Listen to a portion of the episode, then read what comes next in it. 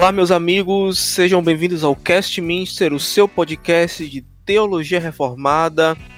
E hoje trazemos mais uma entrevista para vocês. Eu tava meio sumido, mas eu voltei, né? E hoje a gente vai falar de um tema muito interessante, né? Economia e pensamento reformado. Tema controverso às vezes nos livros de história mas que rende muita coisa boa. E eu trouxe, na verdade a gente trouxe um convidado muito especial e que a gente gosta muito. A gente como pessoas admiradoras do pensamento reformacional, gostamos muito, que é o Rodolfo Amorim, lá do Labri. Olá, Rodolfo. Se apresenta aí para os nossos ouvintes.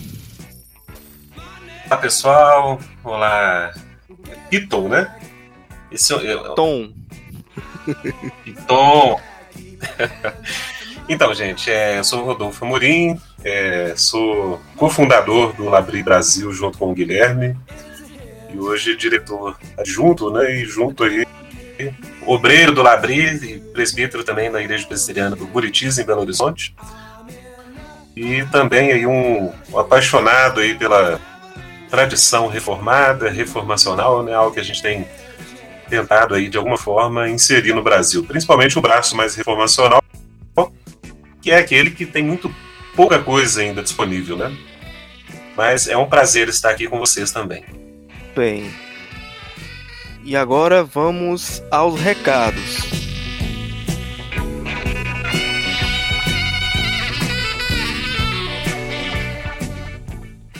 Participe do vigésimo Encontro da Fé Reformada em Manaus, de 12 a 15 de novembro de 2019, no Teatro Manauara Shopping, com o tema Onde está a Verdade? Pregadores Augustus Nicodemos, Conrad Beuer, Elias Medeiros, Solano Portela e Jaime Marcelino. Junte-se a nós e aprendamos mais dessa verdade no vigésimo Encontro da Fé Reformada em Manaus.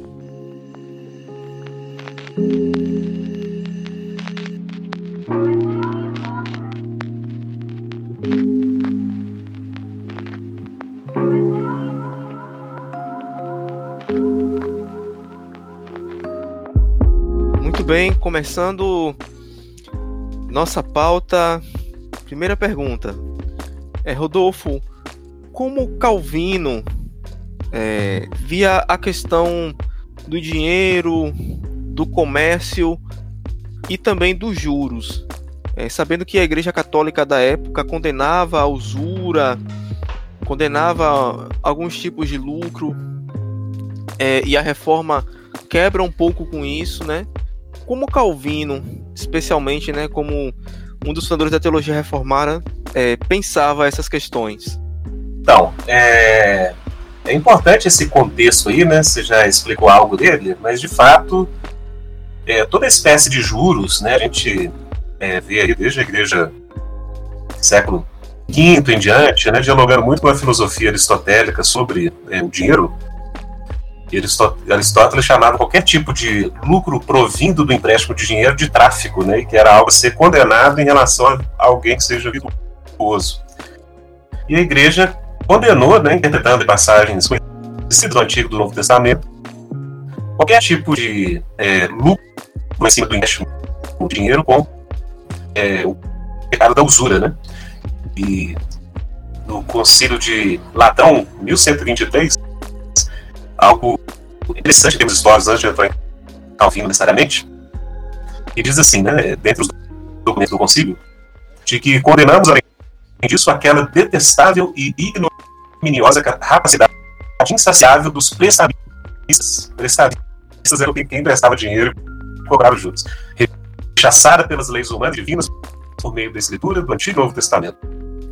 Nenhum arcebispo, bispo ou abade de qualquer ordem, qualquer que seja a ordem ou clero, se atreva a receber os usurários.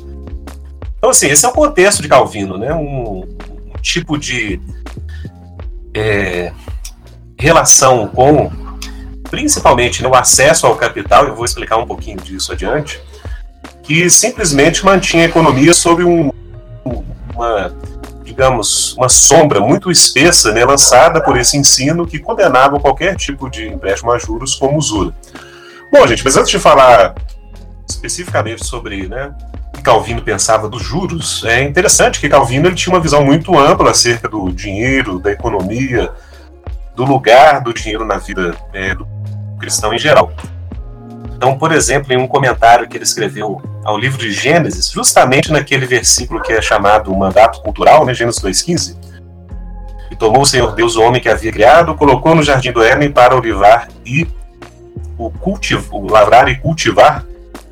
É, Calvino diz que nós deveríamos cuidar daquilo que nos resta da criação de Deus. E algo interessante que ele diz a respeito disso é que aquele que possui um campo, participante da sua produção anual, não deixe que o solo seja prejudicado por sua negligência, mas que trabalhe para transferir às próximas gerações da forma que recebeu, ou ainda melhor, cultivado. Mas Calvino tinha uma visão muito rica, é, que não é comum em outros reformadores, né, de que Deus nos deu a criação para que nós exercêssemos sobre ela o cultivo responsável. Então, o próprio princípio da mordomia cristã vem muito disso. Mas, atrelado a isso, né, esse trabalho que Calvino exorta os cristãos a terem em relação à criação, obviamente vai render frutos. Né? Então, o dinheiro, como um modo de troca, né, é, na sua forma justa, o resultado de um cultivo criativo e responsável da criação. Então, ainda comentando sobre Gênesis 2,15, né, Calvino diz que Ademais, que essa economia e diligência em relação às coisas boas que Deus nos deu para desfrutar possa florescer entre nós, que cada um considere a si mesmo como um mordomo de todas as coisas que possui. Então, esse primeiro ponto, Calvino tinha uma visão muito, é, digamos, rica e generosa em relação aos frutos que esse cultivo da criação gera para os cristãos. Chama isso de economia, nessa né? forma de cuidar das coisas que Deus deu e que vai nos dar coisas para desfrutar e para também abençoarmos a outros. Então, assim, Calvino ele nunca teve nenhum tipo de é, visão negativa em relação ao dinheiro em si e até mesmo a possibilidade de alguém, é, digamos assim, acumular riquezas, né? Riquezas no sentido de que aquilo veio de uma forma justa, fruto de um trabalho criativo. Tanto que no comentário em Timóteo sobre a própria passagem de o amor ao dinheiro é a raiz de todos os tipos de males, né? Calvino faz um comentário de que não são as riquezas em si que Paulo menciona, mas o apego a elas, mesmo quando a pessoa seja pobre. Isso é muito interessante. Então Calvino ele era muito, é, consciente da capacidade humana da idolatria. Então esses aspectos iniciais aí da teologia de Calvino, né, um lugar para criação muito forte, né, algo que é de certa forma ausente em Lutero, né? Lutero, a ênfase dele é muito mais na cruz e na salvação, principalmente da alma individual. Já Calvino tem aí uma noção muito clara do lugar da cultura, né? O fruto desse trabalho exercido em cima da criação e seus potenciais. Então isso gera em Calvino uma ética do trabalho única, né, em termos de reforma. E é óbvio que isso conduz invariavelmente à prosperidade. Né? Então, todo o contexto em que a reforma eh, teve aí o seu laço, ela produziu de alguma forma riqueza, muito recurso e disponibilidade disso. É, então, algo que, começando aí essa resposta, né, em relação ao dinheiro, Calvino ele tinha uma visão de mordomia e que o fruto do trabalho diligente e criativo seria alguma forma de prosperidade, né? E para Calvino, antes de falar da questão dos juros ou retornar a ela, o comércio era uma dádiva de Deus que permitia que os seres humanos tivessem esse intercurso mútuo é, dessas relações sociais que se dá em termos de comércio. Então, a própria relação comercial e a relação de pessoas se encontrarem né, com bens distintos para promover aí, seja o escambo, seja a compra e venda, era algo visto por Calvino como uma dádiva que promovia solidariedade entre os homens. Então, Calvino, de fato, lança bases aí que a economia moderna depois ficaria bem consciente né, sobre a importância da diligência, da responsabilidade com os recursos escassos, com a nossa capacidade de trocas né, e de promover nas relações sociais humanas o comércio, né, que eu diria que é um, digamos, uma expressão social daquilo que a economia é. Eu tendo a não reduzir a economia a essas relações em si, né, como alguns contemporâneos fazem. Mas Calvino, então, tinha um pano de fundo teológico que a gente pode dizer já fornece uma base muito interessante daquilo que veio a se tornar a economia, né? Já em termos modernos, a gente vai falar de Adam Smith em diante, né? É, não ignorando outras reflexões que já existiam anteriores, né, entre os escolásticos, mas Calvino, de fato, ele assume um tipo de posição de compreensão teológica do lugar do dinheiro, do cultivo humano e do comércio, que favoreceu aí um, a gente pode dizer, sem sombra de dúvidas, um, uma prosperidade econômica é, sem, digamos, rivais históricos, né? Sem, sem exagero, a gente pode falar isso com certeza. Os países protestantes se tornaram muito prósperos em um curto espaço de tempo. Para aqueles interessados aí, eu até recomendo o livro do Simon Chama, né, o Scama, que é O Embaraço das Riquezas, que é justamente sobre a era de ouro da Holanda, que havia se tornado reformada em menos de duas gerações. Um paizinho daquele tamanho né, se tornou a nação mais próspera do mundo. E isso não é reconhecido historicamente, né? até porque o pessoal tenta atribuir essa prosperidade dos países protestantes mais ao colonialismo posterior do que de fato ao movimento interno de mudança de mentalidade, cultura, que gerou de fato uma ação renovada e prosperidade. Então, Vitor, só é, arredondando aqui o final dessa pergunta, né? A questão dos juros para Calvino foi então fundamental. Né? Eu costumo dizer que Calvino ele teve a é, a genialidade teológica e por temor ao Senhor, até por reverência às Escrituras, de produzir, até mesmo como um efeito indesejado, a abertura de vários, várias esferas ou aspectos da vida cultural foram abertas por meio daquilo que Calvino, digamos, talvez de forma até inconsciente, né, colocou nos seus comentários, nas suas admoestações, nos seus sermões. E eu diria que a, a economia, então, ela foi aberta, né? Estou utilizando aí uma linguagem mais caipiriana, mas em retrospecto, porque de fato Calvino deixou com que a economia tivesse seus princípios internos operando de forma muito importante isso seja compreendido, relativamente autônoma, tá? Relativamente autônoma. Então Calvino de forma nenhuma achava que a economia é um espaço de autonomia absoluta, mas que de fato alguns princípios internos da economia não poderiam estar sob a tutela do poder da igreja. E esse ponto dos juros é fundamental, né? Porque Calvino reinterpretou todo o conceito antigo de usura a partir de um novo olhar teológico, né? E, e hoje parece ser muito óbvio isso, né? Então, o que a escritura condena não é, é que o empréstimo gere juros, mas é você se aproveitar de uma situação de fragilidade para é, lucrar em cima dessa situação. Isso é muito claro né, nas aplicações aí no Antigo Testamento, isso é muito claro em vários contextos. Então, o que Calvino fez de revolucionário, entre aspas, né, nesse sentido, foi permitir que pessoas que quisessem ter acesso a um capital pudessem ter o acesso a esse capital,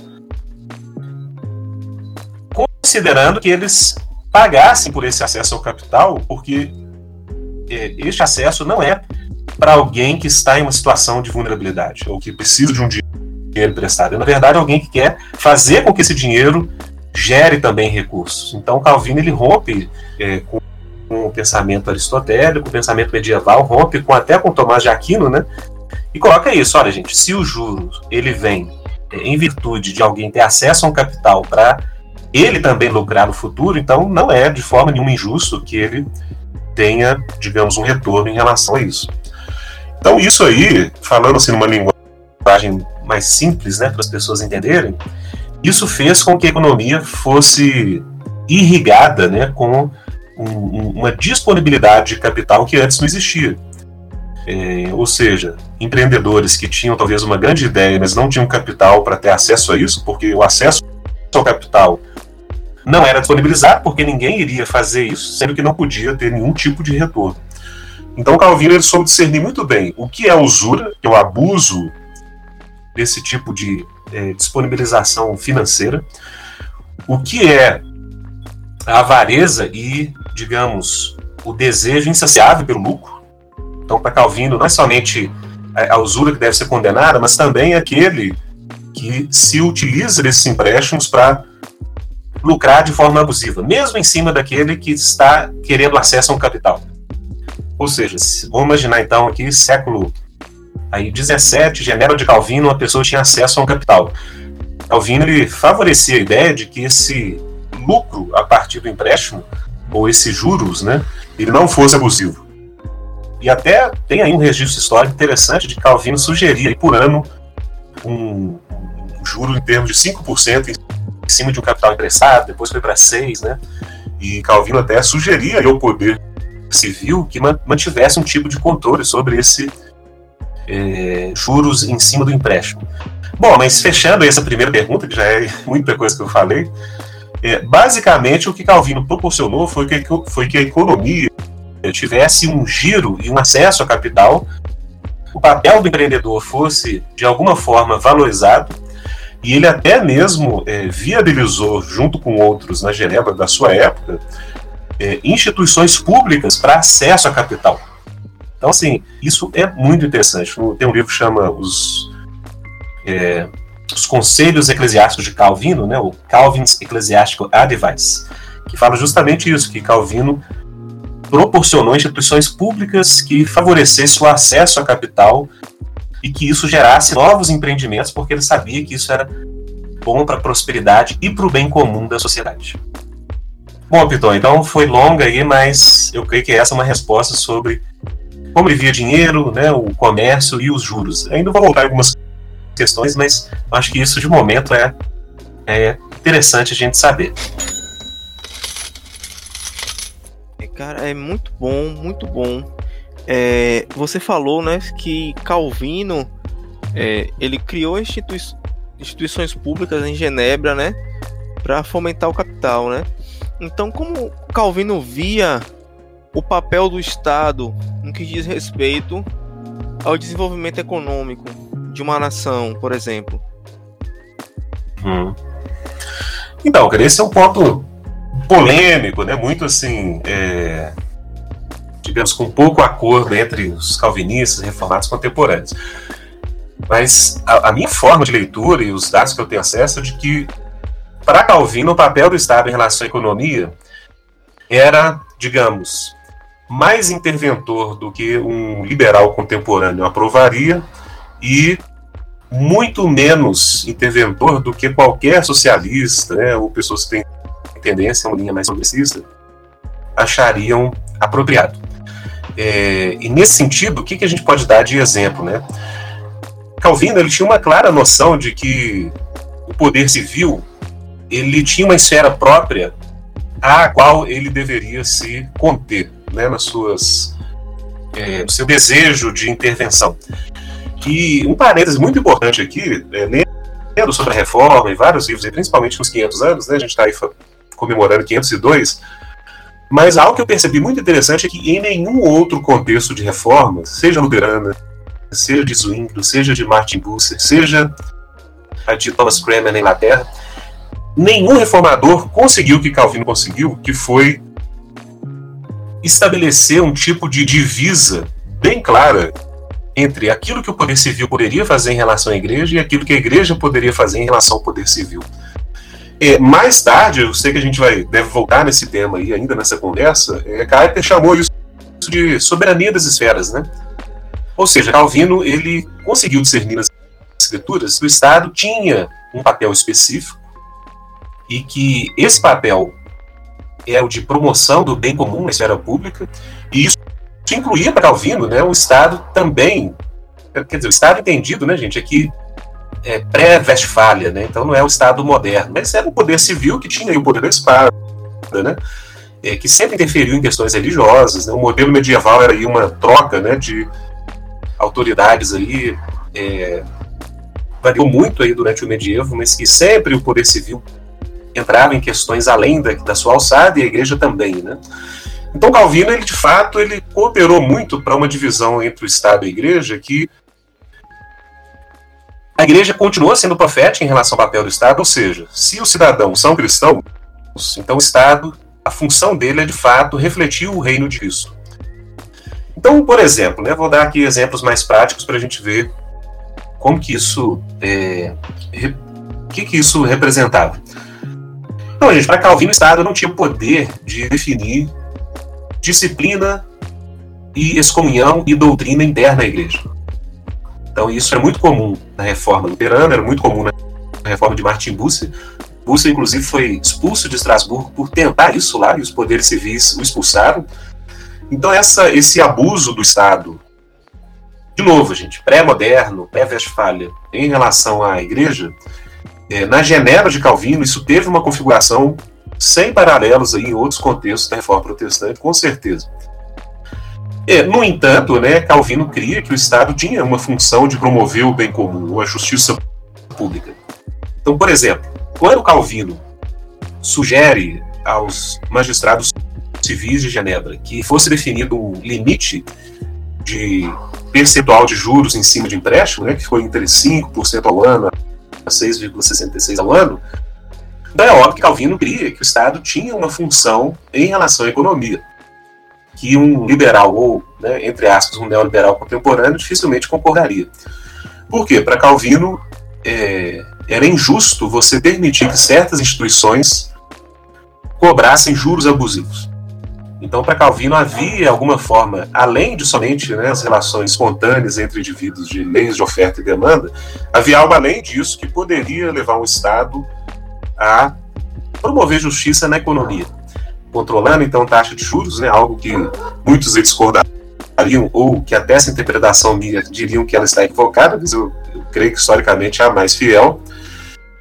E ele, de fato, é, tinha um interesse de que o Estado tivesse instituições. Então, essa instituição de fomento do capital para gerar empreendedorismo em Genebra é Calvino basicamente dizendo que o Estado, sim, ele, ele tem um papel em fomentar uma economia próspera, seja controlando os abusos na área da economia, ou seja, há um aspecto moral na economia para Calvino, uma espécie, um aspecto de justiça. A economia não é uma esfera autônoma, e, ao mesmo tempo, o Estado não deveria interferir, né, eu acho uma questão que a gente vai voltar, em o que as pessoas vão fazer com o seu próprio dinheiro. Né? Ou seja, a prosperidade que cada um conseguiu ajuntar por meio da sua ação criativa responsável no mundo, não é uma tarefa do Estado você definir como isso vai ser utilizado.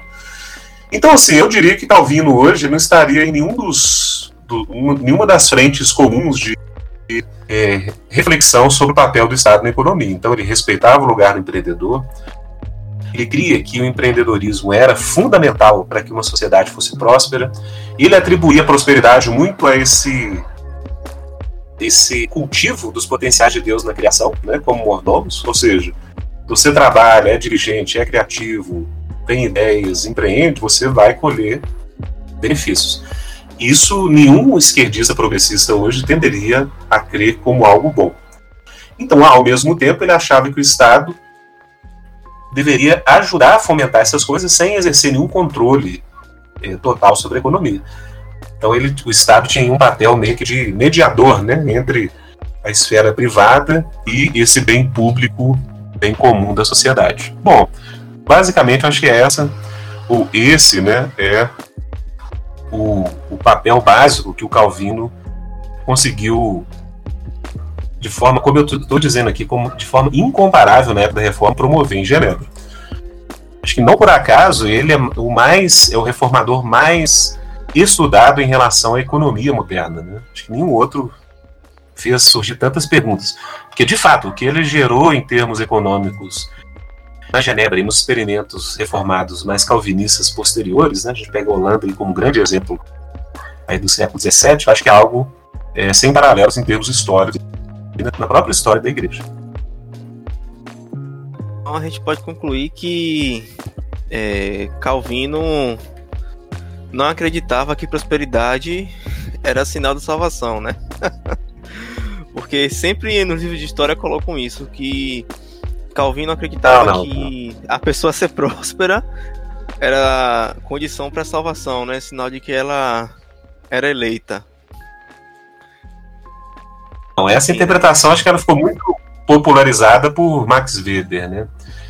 É, Olha, pode ser que num desenvolvimento puritano posterior, alguns cristãos, né, principalmente ali na Inglaterra, pudessem ter esse tipo de reflexão sobre a própria salvação, né?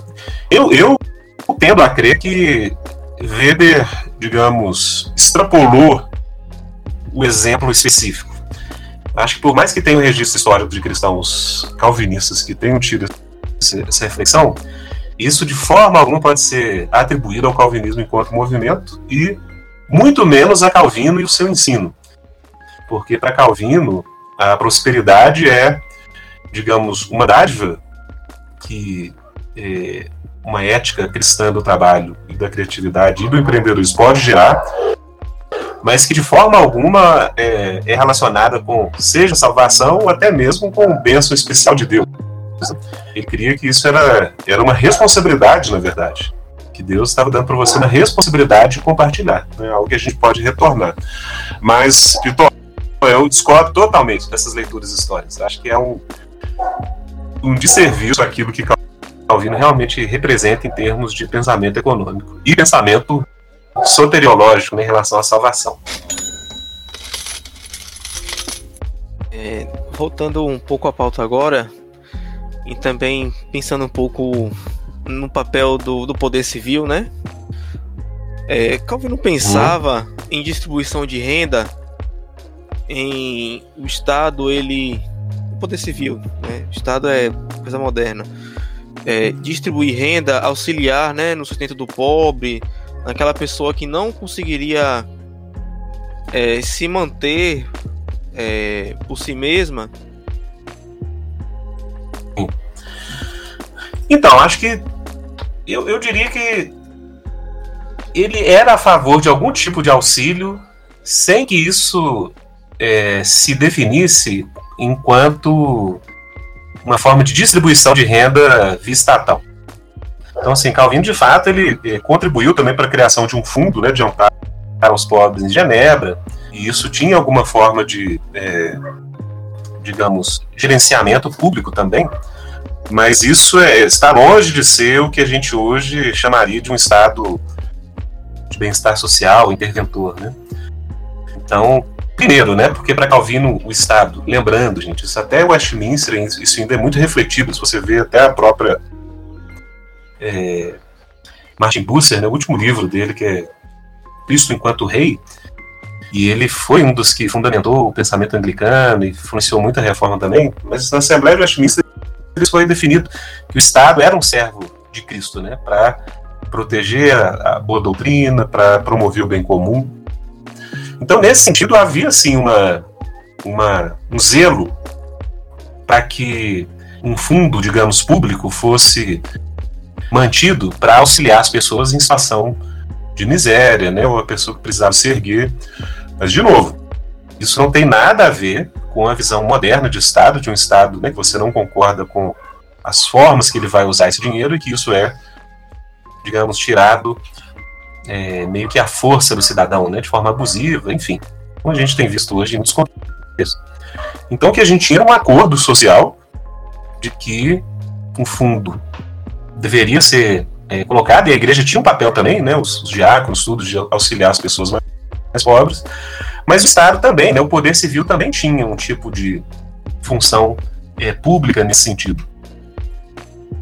Então acho que isso é, é diferente de uma distribuição é, de cima para baixo, né, imposta. Acho que, como a maioria era cristã, eles concordaram quanto a isso.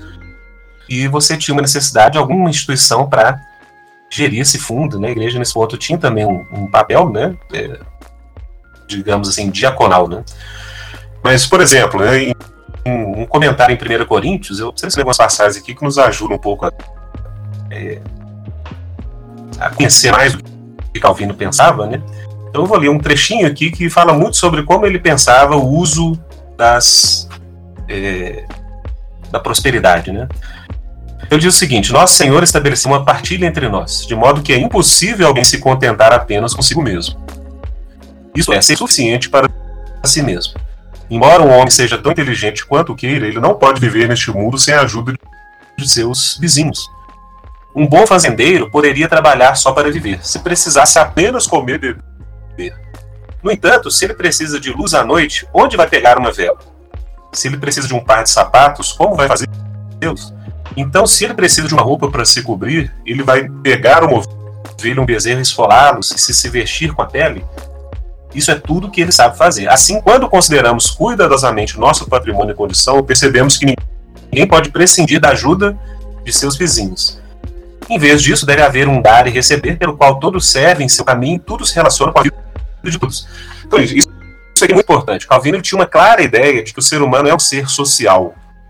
É, e nisso, acho que eles diferem muito de calvinistas mais, digamos, de linha mais libertária atuais. Né? Então, para Calvino, a natureza humana é social e, por isso, há uma necessidade de se compartilhar. Agora, é claro que isso, digamos, é gerado nas pessoas por meio da exortação e da fé. Né? Não é algo imposto por um Estado que é alheio, como é hoje. Então havia ali uma proximidade entre o poder civil e os próprios cristãos. A maioria dos governantes era, de fato, temente a Deus. Então, nesse sentido, há um distanciamento entre aquilo que a gente vê hoje como o Estado moderno. Né? Porque o Estado moderno é muito alheio ao que muitas pessoas creem. Mas Calvino cria de fato que se alguém prospera, é quase, digamos assim, diante de Deus, é quase realmente um dever que você disponha dos seus recursos, dons, talentos, prosperidade para aqueles que não têm. Então, isso são até trechos que muitos ex-esquerda usam Calvino, né, como se fosse quase um socialista, mas é bem distinto daquilo que a gente chama um socialismo de via estatal hoje, né?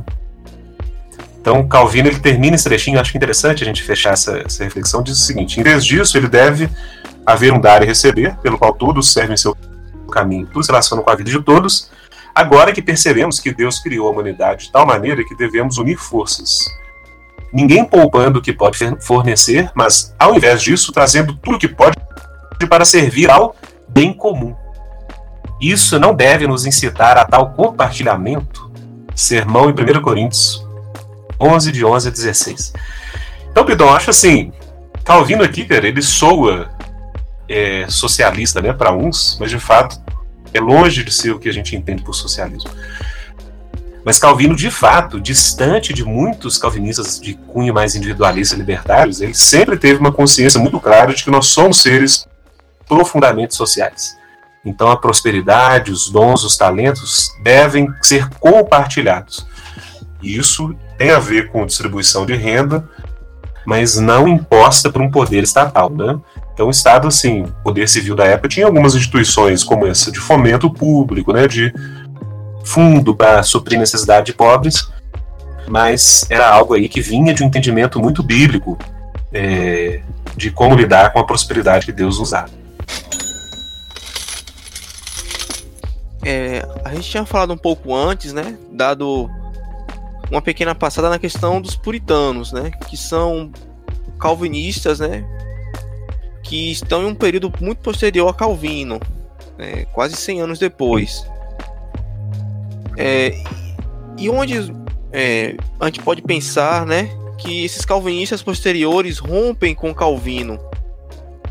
É, a tradição neocalvinista, né, ou reformacional, rompe com algum aspecto do pensamento econômico do, do reformador? Sim. Então, Vidal, essa pergunta, assim, ela, ela tem vários desdobramentos, né? Porque, assim, os puritanos são um grupo específico, né? Os neocalvinistas, eu diria que são uma outra expressão, né, do calvinismo clássico aí que a gente pode dizer.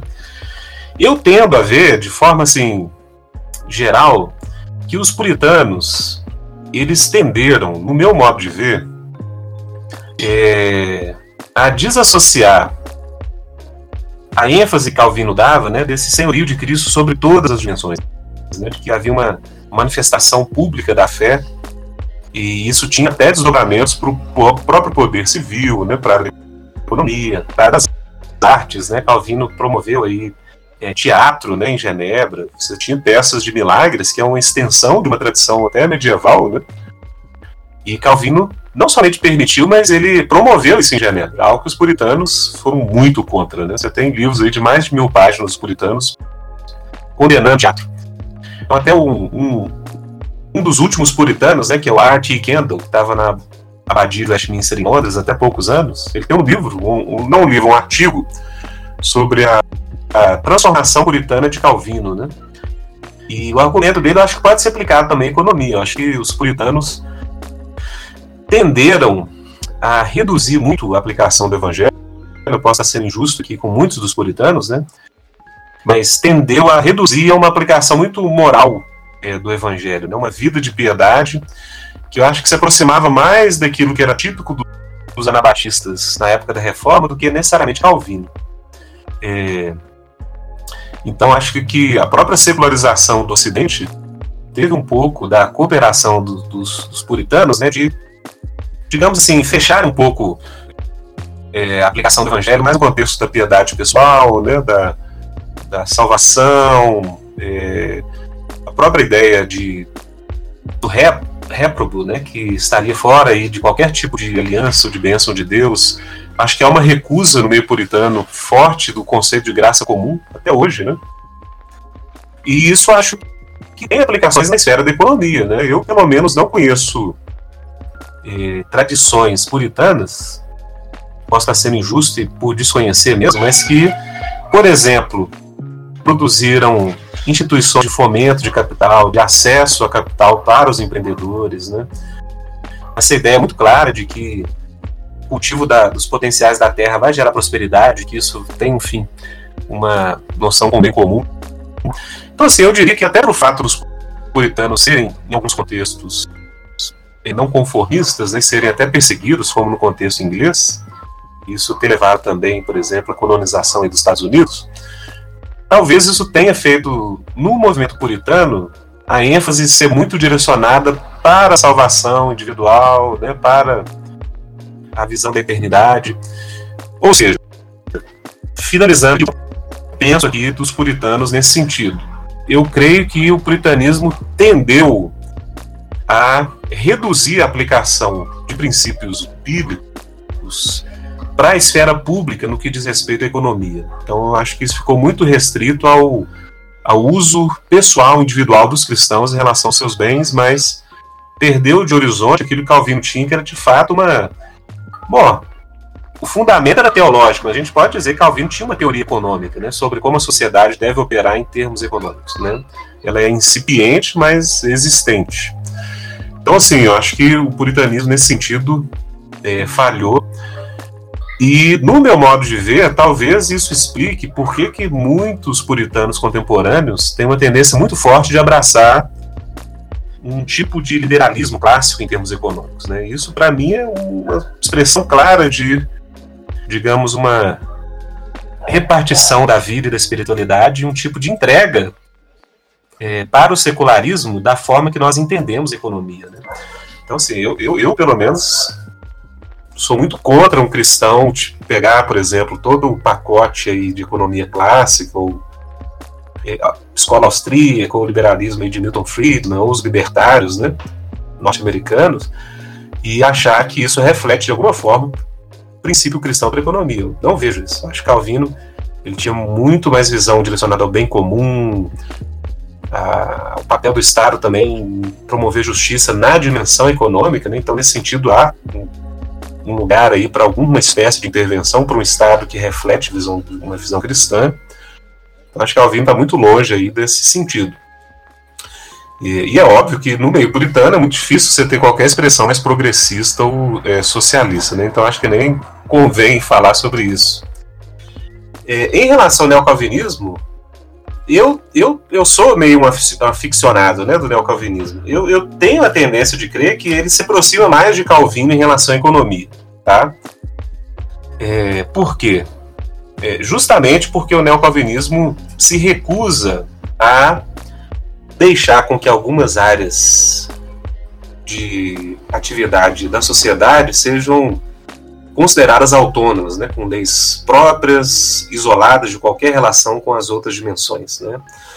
É, então, por exemplo, você vê já em Kuiper há uma preocupação muito forte né, de, com a questão social. Né, o primeiro congresso social cristão onde os efeitos do capitalismo pós-revolução industrial são debatidos amplamente é no movimento caipiriano na Holanda, né? Algo interessante que na história do Labri a gente foi para a Holanda, conheceu muitos cristãos holandeses e a história do Kuyper mais de forma aprofundada. Então, por exemplo, um dado histórico interessante. Quando os marxistas chegaram na Holanda para mobilizar a classe trabalhadora proletária a fim de atingir aí o comunismo, né? Os trabalhadores não deram a mínima bola à época. Por quê? Porque eram os calvinistas holandeses, os neocalvinistas, que fundaram os primeiros sindicatos na Holanda. Então, o maior sindicato da Holanda por mais de 40 anos foi o Patrimônio, né, que era um sindicato bancado por cristãos calvinistas. É, ou seja, relações trabalhistas, tudo isso era uma preocupação econômica também dos, dos cristãos neocalvinistas. É, então, essa relação das, do ser humano como um ser invariavelmente social, né, a finalidade do bem comum, acho que estava muito presente tanto em Kuyper quanto nos neocalvinistas posteriores. Né? E a forma de entender até o capitalismo desses cristãos, eu acho que é bem distinta do, do que eu conheço, né, do puritanismo mais direita e economicamente liberal. Né? Então, o próprio Doyle define economia como um modo frugal né, de administrar recursos escassos, mas que implica uma escolha alternativa de destinos, né, são o princípio básico da economia. Mas o que ele diz é também muito interessante, exigindo um balanceamento das necessidades de acordo com o plano. Então, para Doyle, economia não se reduz a uma, digamos, uma relação espontânea de indivíduos ou unidades individuais econômicas na sociedade. Mas economia é uma forma de é, suprir, claro, administrar os recursos escassos, isso tem a ver com economia, mas para suprir necessidades. Eu acho que isso está muito de acordo com o que Calvin tinha.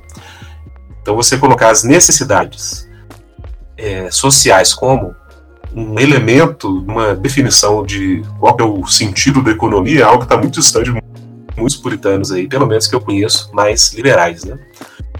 Então, basicamente é isso que eu teria para dizer. Eu acho que o, o neocalvinismo, nesse sentido, se aproxima mais do que a gente tem em Calvino, sabe? Ou seja, respeita a autonomia relativa da economia, reconhece que o Estado tem um papel de promoção de justiça pública que pode implicar certas intervenções nas relações econômicas, então o Estado não está ali só para assegurar o livre jogo das forças econômicas, ou a própria propriedade privada, para além disso segurança, né, vai além disso. E eu creio que Calvino tinha essa visão. Eu creio que ele está muito mais próximo aí, o neocalvinismo do que da visão de Calvino do que o que eu chamaria de um puritanismo liberal contemporâneo. Eu acho que é basicamente isso aí.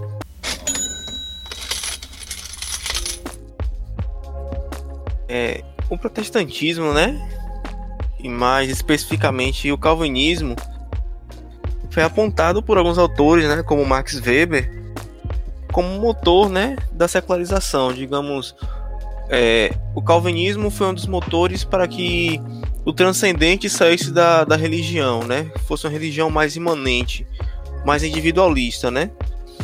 Segundo Weber, Carl Jung, é, o calvinismo aprofundou o materialismo no Ocidente, né? O que teria, que teria levado esse quadro de capitalismo, ganância, individualismo. É, o que a gente pode dizer dessas análises, né? O calvinismo pode ser tido como o pai do capitalismo?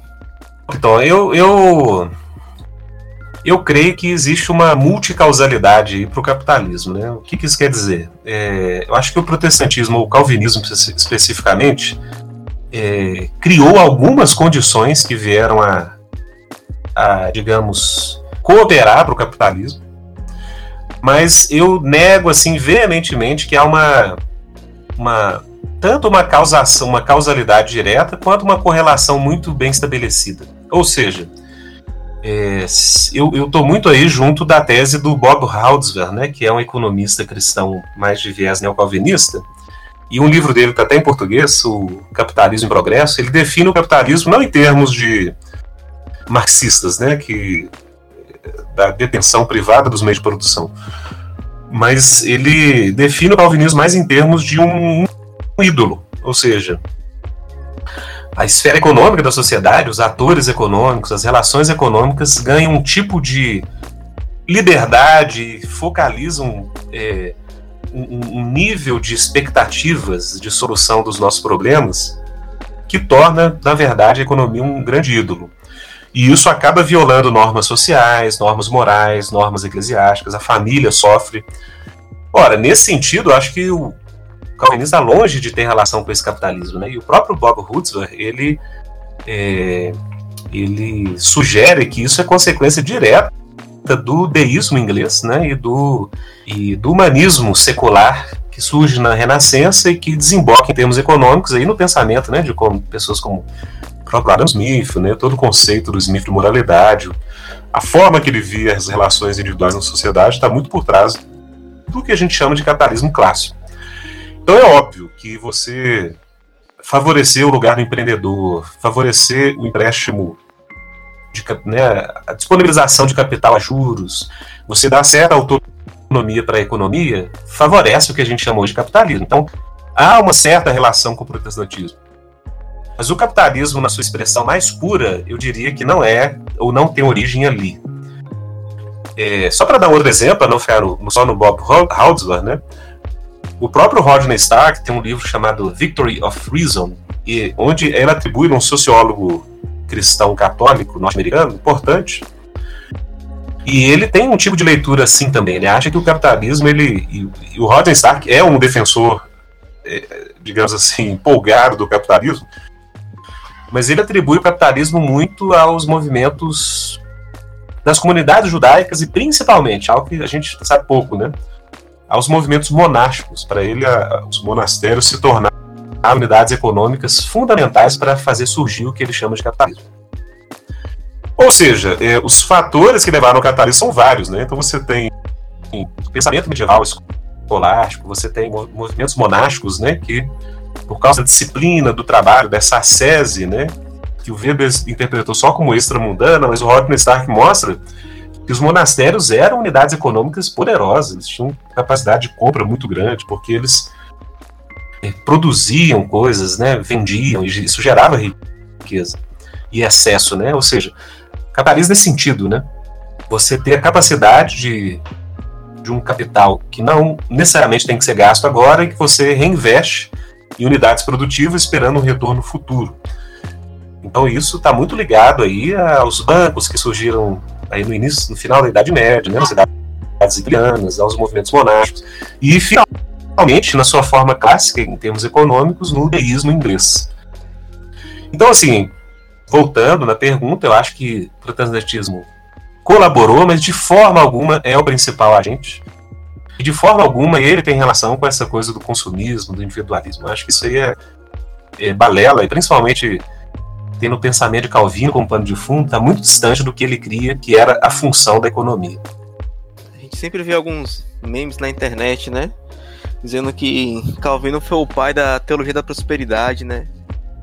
Os puritanos foram os pais da teologia da prosperidade por serem extremamente individualistas, pensar em uma vida ascética e guardar, guardar, guardar, guardar para prosperar. É isso aí. Então, não, discordo, cara, discordo, discordo.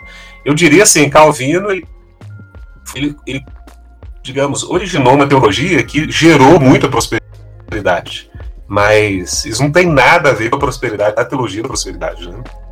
Então, se a gente voltar àquele exemplo do livro do Simon Skamman, né, que a Holanda de um país periférico, você cruza ele todo em quatro horas de carro hoje, naquela época não era muito maior que isso, e se tornar uma nação, a nação mais próspera né, do mundo, isso aí século XVII, é algo de fato tem relação com esse tipo de reflexão teológica da economia, mas lembrando, gente, nada era mágica, nada era prosperidade como barganha com Deus, era uma prosperidade que foi gerada de uma sociedade que era zelosa né, no, na administração dos recursos, era criativa, empreendia. E óbvio que isso gerou prosperidade, né? E isso mais tarde foi abusado né, em termos de colonização, enfim. Mas eu diria nesse sentido que a teologia da prosperidade calvino é outra. Ela é sim uma teologia que gera prosperidade, mas não tem nada a ver com a prosperidade mística e neopentecostal de hoje. Passando agora para algumas questões mais práticas, né? É, como cristãos universitários, acadêmicos, profissionais devem pensar essa posição econômica em meio a um ambiente polarizado que a gente vive, né? Entre esse capitalismo selvagem do libertarianismo e um estatismo exacerbado, né? Um, um pensamento de uma sociedade sem Estado ou de um Estado que quer abarcar tudo para si, né? Como Calvino ou o pensamento reformado pode nos ajudar a pensar a economia? Então, eu acho que Calvino quer é ainda um guia muito necessário para os nossos tempos. É claro que Calvino não tinha acesso né, a toda a complexidade das teorias econômicas modernas. É muita informação nova que chegou que, claro que ele concordaria de algo e discordaria de outras coisas. Mas assim, como forma básica para a gente hoje, eu acho que é o seguinte. É, primeiro, o conceito de Calvino de que zelar pela criação de Deus, ser criativo, ser diligente, gera prosperidade. Isso é um ponto fundamental. E que o empreendedor tem um lugar nisso, né? Que é importante. Então acho que isso, para quem aí ama né, o discurso mais libertário, Calvino, sim, estaria a favor desse discurso nesse sentido. Gente, é uma sociedade que valorize o lugar do empreendedor, né, que não o, o julgue ou condene só por ser alguém que tem uma ideia, investe em uma visão. Né? A gente vê que a sociedade brasileira hoje, quem está no poder hoje tem uma visão diferente disso, mas por muitas décadas a gente ficou naquela coisa que empreender no Brasil era um esforço hercúleo, né? porque o Estado sempre estava te. Você era condenado até que provasse o contrário. Né? Então, você não tinha nenhum tipo de é, boa fé para com o empreendedor. Então, Calvino favorece muito isso. Tendo dito isso, a gente tem que lembrar que para Calvino, gente, nós somos seres sociais por graça e por atribuição divina. E nesse sentido, Calvino era muito sensível às questões sociais. E Calvino claramente exortava os cristãos que eram prósperos a sempre utilizar isso para o benefício do bem comum. E isso, gente, não no sentido só de caridade individual, como muitos aplicam hoje. Ah, Calvino nos ensinou a ser caridosos, né, sem nenhum tipo de. Não. Tá? Isso era um sentido de, de lei, um sentido de norma. Que Deus nos criou dessa forma, então a prosperidade que nós colhemos é, de fato, para ser direcionada. Não por caridade, mas por justiça mesmo. Isso aí, Calvino, talvez é, reflita em algo que está lá em João Crisóstomo, né? é, utilizava muito esse discurso, né, de que se você tem duas túnicas e o seu irmão não tem nenhuma, seria injusto você deixar ele naquela situação. Então, assim, Calvino, para terror de muitos mais libertários, ele tinha um, uma consciência social muito forte, né?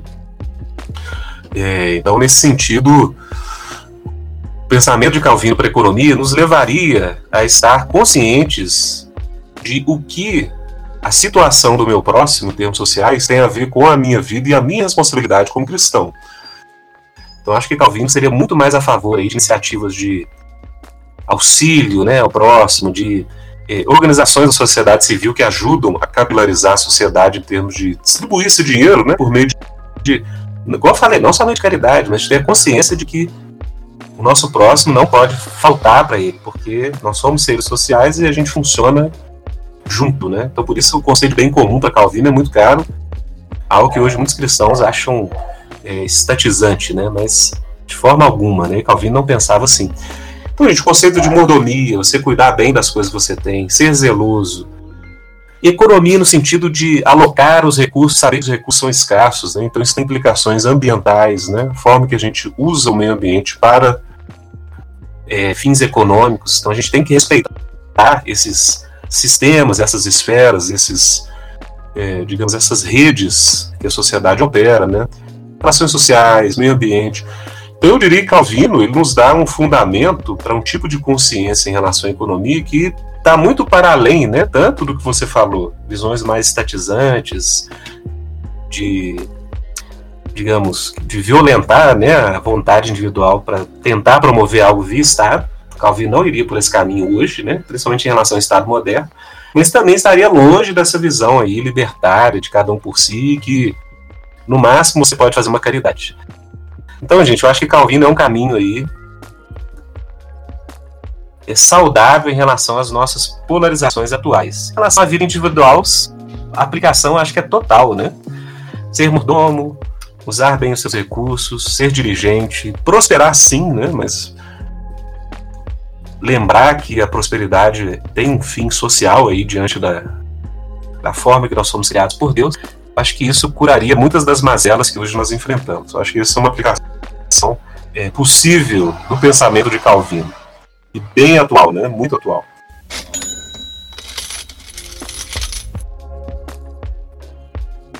É, e partindo para, digamos assim, a vida de igreja, né? Quais aplicações úteis desse pensamento econômico reformado para a vida de igreja, né? Como as finanças é, podem ser um instrumento de bênção para a vida da, dos membros, né? Das comunidades locais. Então, acho que estendendo isso que eu falei, tem muitas aplicações na igreja, né? Por exemplo, a igreja eu acho que tem passou da hora, né? Muitas têm retomado isso, mas de ensinar como Calvino que tudo que está em nosso sob a nossa ação, né, o poder que cada um de nós tem, mesmo que for numa esfera muito estrita, mas tudo isso vem de Deus, tudo pertence a Deus. Eu acho que a soberania de Deus, a glória do Criador tem que ser retomada, sabe? Então, assim, ensinar ao cristão que os seus talentos devem ser desenvolvidos, que a gente tem uma responsabilidade de cultivar a criação, isso implica produzir cultura. Então, o cristão tem que empreender em diversos setores, não somente na economia, mas artes, promoção de bem-estar social, justiça, dimensão lógica de produção de conhecimento, enfim. Isso é fundamental. Essa retomada da noção de vocação, de é, senhorio de Cristo sobre todas as coisas. E um outro princípio que a igreja tem que nos ensinar, né, e ensinar porque é bíblico, é de que tudo que nós temos é uma mordomia ao Criador. Lembrar que nada é posse de nós mesmos, né? Mas a gente deve dispor o que nós temos aquilo que o Criador tem diante de nós. Em relação à família, aos próximos, relação à sociedade mais amplo, bem comum, né? Algo que é fundamental. Acho que se o cristão for bem ensinado nesse sentido, ele vai ser não só um agente de prosperidade para a sociedade, mas também de justiça, de, digamos, bem comum. Né? Eu nem vou trabalhar com igualdade, eu acho que isso não é o ponto. É um bem comum. Você lembrar que, no final das contas, a gente está no mesmo barco, somos criaturas do mesmo Deus, e que Deus, se Ele deseja que nós amemos até os inimigos, né, quanto mais aqueles que são membros da nossa sociedade, co-cidadãos, né, é, é, compatriotas e assim por diante. Muito bem, e agora encerrando nossa entrevista, entrevista muito prazerosa, Tô aqui com minha cabeça borbulhando com tantos temas. Particularmente eu não sabia que o pensamento de Calvino era tão rico nesse, nesse aspecto, apesar de que eu já ouvia muitos é, irmãos que trabalham com isso falarem, mas eu nunca tinha parado para para refletir sobre o quanto o pensamento reformado traz de insights e ideias, né, sobre economia, sobre o papel do, do, do cristão nessa esfera. E para a gente encerrar, Rodolfo, eu gostaria que você recomendasse é, um livro ou alguns livros que introduzam o nosso ouvinte especificamente nesse, nesse pensamento, né? Nesse Sim. pensamento de Calvino, é, pensamento reformacional sobre essa questão da economia. Tá joia. Então, olha, acho que o primeiro ponto fundamental é a gente aprender a ler a própria Bíblia com uma atenção àquilo que Deus diz a respeito ou de temas que reverberam em economia. Então, é claro, não, nunca criei que a Bíblia tem uma teoria econômica pronta lá, mas os princípios e o próprio olhar para a realidade que ela nos dá nos dá orientações muito básicas e importantes para a economia. Em termos do pensamento reformado, que eu acho que foi um momento histórico em que esses princípios bíblicos da economia foram mais, digamos, claramente expostos, é, eu creio que o, o, pensamento econômico social de Calvino, do Bieler, continua um clássico, né? Em termos de, principalmente, abordagem histórica. do impacto, mas também de insights que Calvino teve, de impacto que isso trouxe não só para Genebra e Suíça, mas para a reforma posteriormente. É, um outro livro que eu indico é o Calvino e o Comércio, do David Hall e do Matthew Burton, e a editora, os dois pela cultura cristã. Que ele bebe muito de Beller, mas ele tem aplicações muito específicas e importantes. É, uma leitura do capitalismo, uma visão bem assim ampla de economia em termos históricos, que eu sugiro nessa linha do Bob Woodsworth, que saiu pela editora Ultimato, chama Capitalismo em Progresso. No meu modo de ver, a melhor leitura histórica e a melhor caracterização do que é o capitalismo em termos protestantes, né, já é um, um viés neocalvinista, mas como eu disse aí na, no, no, podcast, eu creio que está muito próximo realmente do que Calvino pensava. E é claro, gente, uma biografia do Calvino, né? Então eu sugiro a vida de Calvino do McGrath, que dá um pano de fundo histórico muito importante para entender esse momento. Eu acho que esses seriam, de momento, assim, as indicações que eu teria para dar.